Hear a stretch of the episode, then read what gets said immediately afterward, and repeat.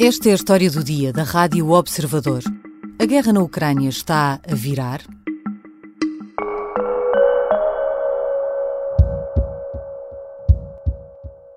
Друга нарада, фактично загальнодержавна, щодо фортифікації. O anúncio foi feito por Volodymyr Zelensky na semana passada, depois de uma reunião com os comandantes militares de algumas das zonas da linha da frente. A Ucrânia tem uma nova prioridade: construir e reforçar estruturas de defesa nos pontos mais problemáticos da guerra. Куп'янськ, Лиман, і вся Харківщина, і Сумщина, і Чернігівщина, і Київська. Depois de meses de contraofensiva com resultados pouco animadores, foi o primeiro sinal claro de que o tempo, agora, pode ser de uma maior aposta na defesa. E isto numa altura em que a Ucrânia pode estar a enfrentar outras dificuldades. A guerra na faixa de Gaza está a dividir a atenção dos aliados, o dinheiro dos Estados Unidos pode estar a acabar, o consenso interno à volta de Zelensky começa a perder força e a Rússia pode resistir melhor a uma guerra longa? Vou conversar com Liliana Reis, investigadora e diretora do curso de Relações Internacionais da Universidade Lusófona. Eu sou a Sara Antunes de Oliveira e esta é a história do dia, quinta-feira, 7 de dezembro.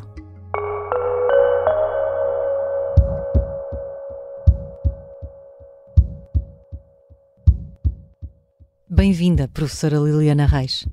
Muito obrigada. Podemos dizer que, nesta altura, a Ucrânia está mais a pensar na defesa do que no ataque?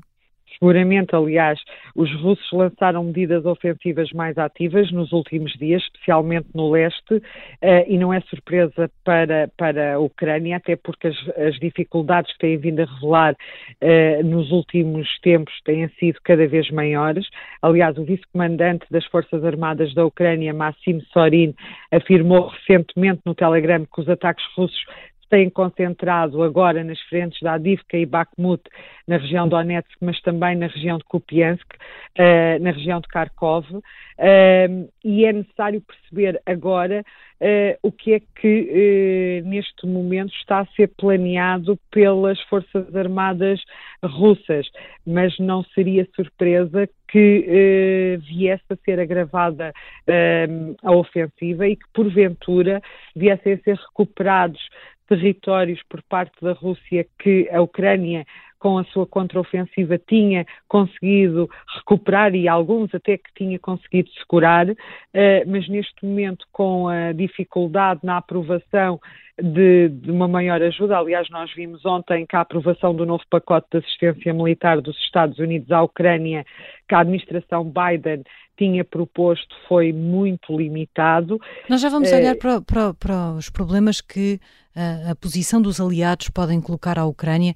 Vamos só voltar um bocadinho ao terreno para percebermos se este momento que a guerra está a viver, com essa maior ofensiva do lado russo, acontece porque a contraofensiva ucraniana, sobre a qual havia aliás uma grande expectativa, fracassou? Uh, ainda é eh, prematuro uh, avançarmos para a derrota, ou seja, dessa forma, do, apresentar como um fracasso a contraofensiva uh, desde já, é apontar para uma derrota militar da Ucrânia. E nesta fase parece-me ainda bastante prematuro que, que o façamos.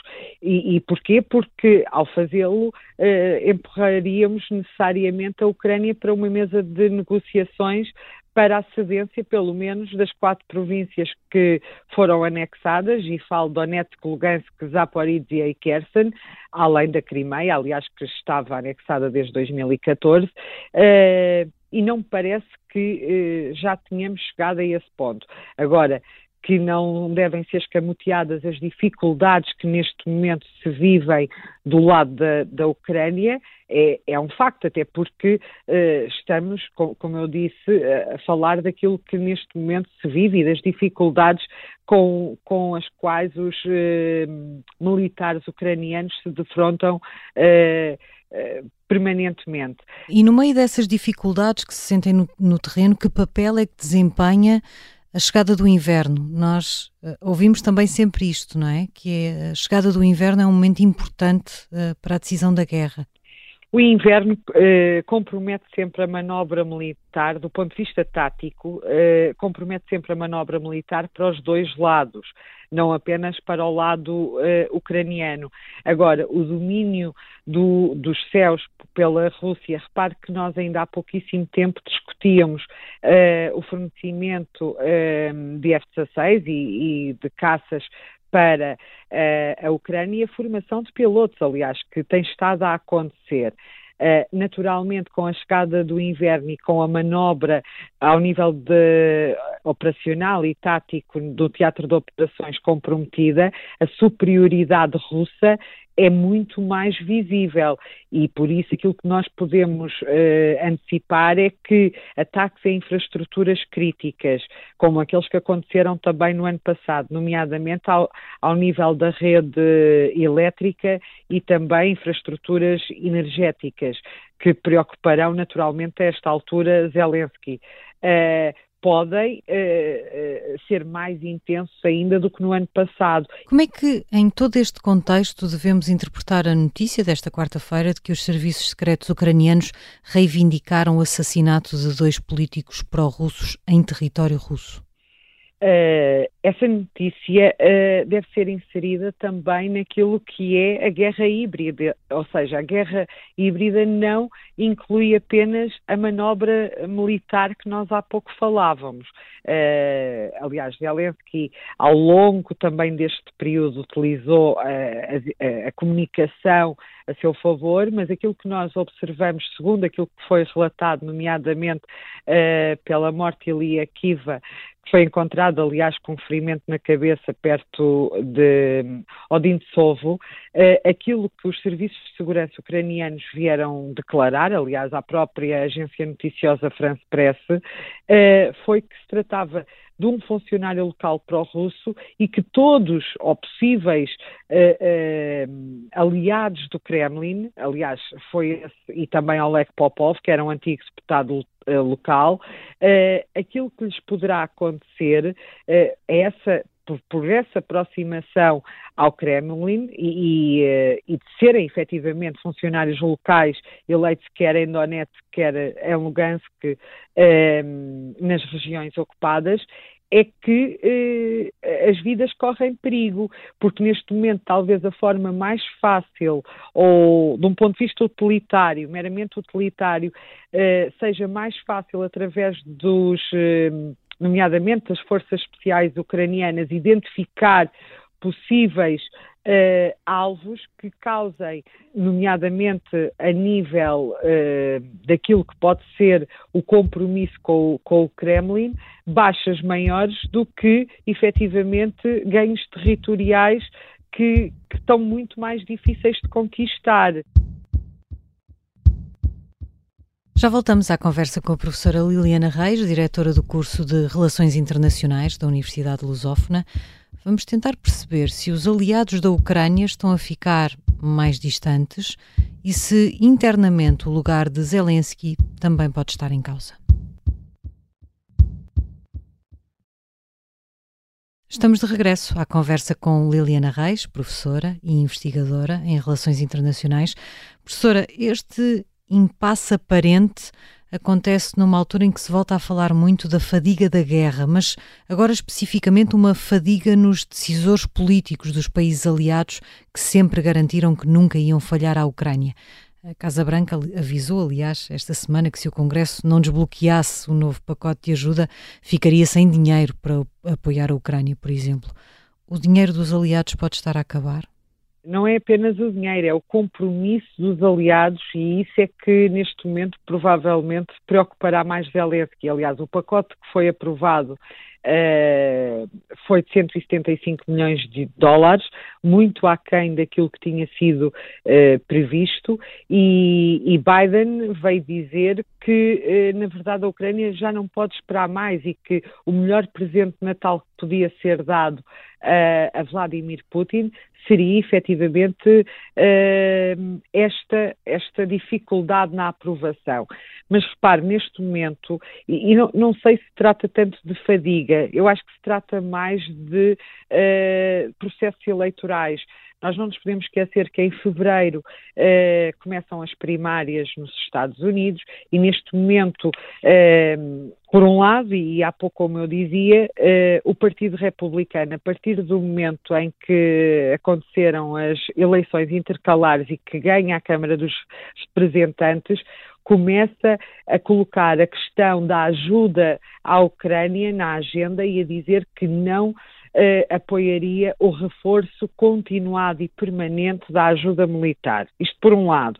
Depois, quando é eleito Mike Johnson como Speaker da Câmara dos Representantes, uh, esse assunto começa a ser ainda mais verbalizado, exatamente por, eh, de certa forma, e de um ponto de vista mais, mais uma vez instrumental, de crítica uh, àquilo que tem sido a atuação e a política externa dos Estados Unidos para a Ucrânia. Mas neste momento há outra questão que se coloca, é que o próprio Partido Democrata, com o apoio a Israel uh, contra o Hamas, também veio destapar feridas dentro do próprio Partido uh, Democrata, porque e, e, isso é que seguramente neste momento também começa a revelar, se calhar, preocupações à administração Biden. Ми бачимо навіть наслідки того, що глобальне a propósito de Israel, numa entrevista à Associated Press na semana passada, Zelensky também se mostrou preocupado com o facto de os países amigos terem a atenção dividida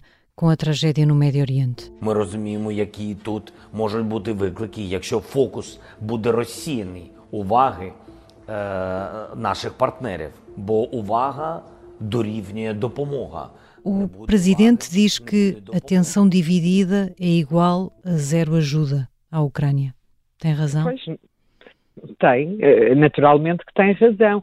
Olha, repare, mas a preocupação dele neste momento, e desde dia 7 de outubro, não é apenas uh, hoje, a preocupação dele não tem apenas resultado naquilo que tem sido a transferência e a possibilidade de hipotecar efetivamente essa transferência de ajuda militar para a Ucrânia, mas tem aqui outro ponto. Repare que, do ponto de vista mediático, Uh, e do ponto de vista da, da, política internacional, da agenda da política internacional dos órgãos de comunicação uh, social ocidentais, a guerra na Ucrânia saiu uh, da agenda. E com essa saída da agenda é muito mais difícil hoje europeus, norte-americanos compreenderem a necessidade de apoio à Ucrânia do que antes do dia 7 de outubro. Por isso, as suas preocupações, podemos dizer assim, são bicéfalas. Por um lado, a comunicação social e, e, e o controlo da guerra da informação que estava a ser ganha por Zelensky. Aliás, olhe, muito mais, e, e permita-me que, faça este sublinhado, do que em relação a Israel. Nós percebemos desde o primeiro dia, e que provavelmente também foi um dos fracassos de Vladimir Putin, eh, foi que eh, provavelmente contava com fraturas entre os europeus e fratura entre os europeus e os Estados Unidos, e aquilo que nós fomos observando foi que uh, a guerra tinha sido até um catalisador para a aproximação entre os dois lados do Atlântico. Mas, por outro lado, aquilo que uh, a guerra entre Israel e o Hamas veio destapar foram feridas profundas não apenas entre os europeus, como dentro de cada Estado da União Europeia. E por, por isso, uh, Zelensky deve estar preocupado relativamente a esta questão uh, dos mídia e da, da do controle da comunicação. Por outro lado, do ponto de vista financeiro e de apoio militar, vê agora os esforços divididos. Aliás, Biden, em outubro, quando apresentou este pacote ao Congresso, falou não, no final de outubro, falou não apenas na Ucrânia, mas falou na necessidade também uh, de, de, atender efetivamente às preocupações do Médio Oriente e antecipou já também um possível, uh, uma possível ajuda a Taiwan. Porque Taiwan vai ter eleições dia 14 de janeiro e nós não sabemos o que é que virá. O que sabemos é que amanhã o presidente hum, russo Vladimir Putin vai estar com o presidente iraniano Ibrahim Raisi e aquilo que começamos a perceber, uh, se não formos ingênuos, é que há efetivamente um eixo, um bloco que está a ser uh, construído, se não estava já, aliás, não, uh, o Irão também é, aliás, apontado como um dos possíveis desafiadores do sistema internacional, e aliás, e é próximo também por causa da questão dos BRICS, mas aquilo que se observa é efetivamente uma contestação à hegemonia da ordem liberal ocidental por vários atores. E o Hamas, como sabemos, é também financiado pelo Irão, tal e qual como o Hezbollah e os Houthis no Iémen, que têm estado a atacar também Israel. Sendo que, a par disto tudo, Zelensky também enfrenta problemas internos, que se traduzem, por exemplo, numa queda na popularidade do presidente ucraniano. Há dias, o presidente da Câmara de Kiev veio até acusar Zelensky de estar cada vez mais isolado e de ser cada vez mais autocrático, culpando-o por erros decisivos. E, na verdade, ele só veio juntar-se a um conjunto de vozes que se têm tornado mais audíveis nas últimas semanas. Que consequências para a guerra poderá ter uma liderança mais fragilizada? Consequências negativas, mas uh, atenção que essas vozes têm sido várias, não apenas o presidente da, da Câmara de Kiev. Uhum, começaram uh, a ser mais audíveis nas últimas semanas, aliás.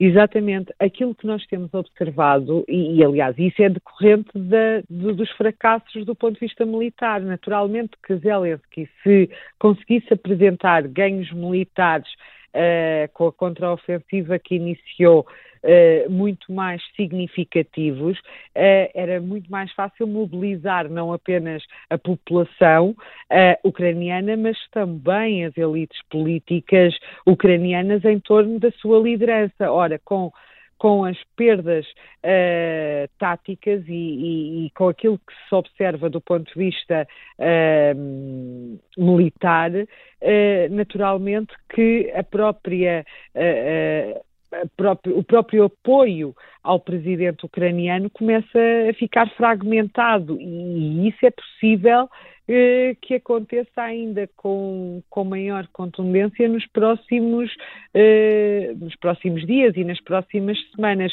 ainda mais se porventura eh, a torneira do apoio militar dos aliados se fechar. Claro que eh, haverá eh, aqueles que, porventura, poderão explorar do ponto de vista político eh, para maximizar os ganhos a nível eh, da discussão eh, política interna. Obrigada, professora Liliana Reis. Muito obrigada. Liliana Reis é investigadora e diretora do curso de Relações Internacionais da Universidade Lusófona. Esta foi a história do dia. O episódio de hoje contou com a colaboração da jornalista Maria Nunes. A sonoplastia é do Diogo Casinha, a música do genérico é do João Ribeiro. Eu sou a Sara Antunes de Oliveira. Até segunda.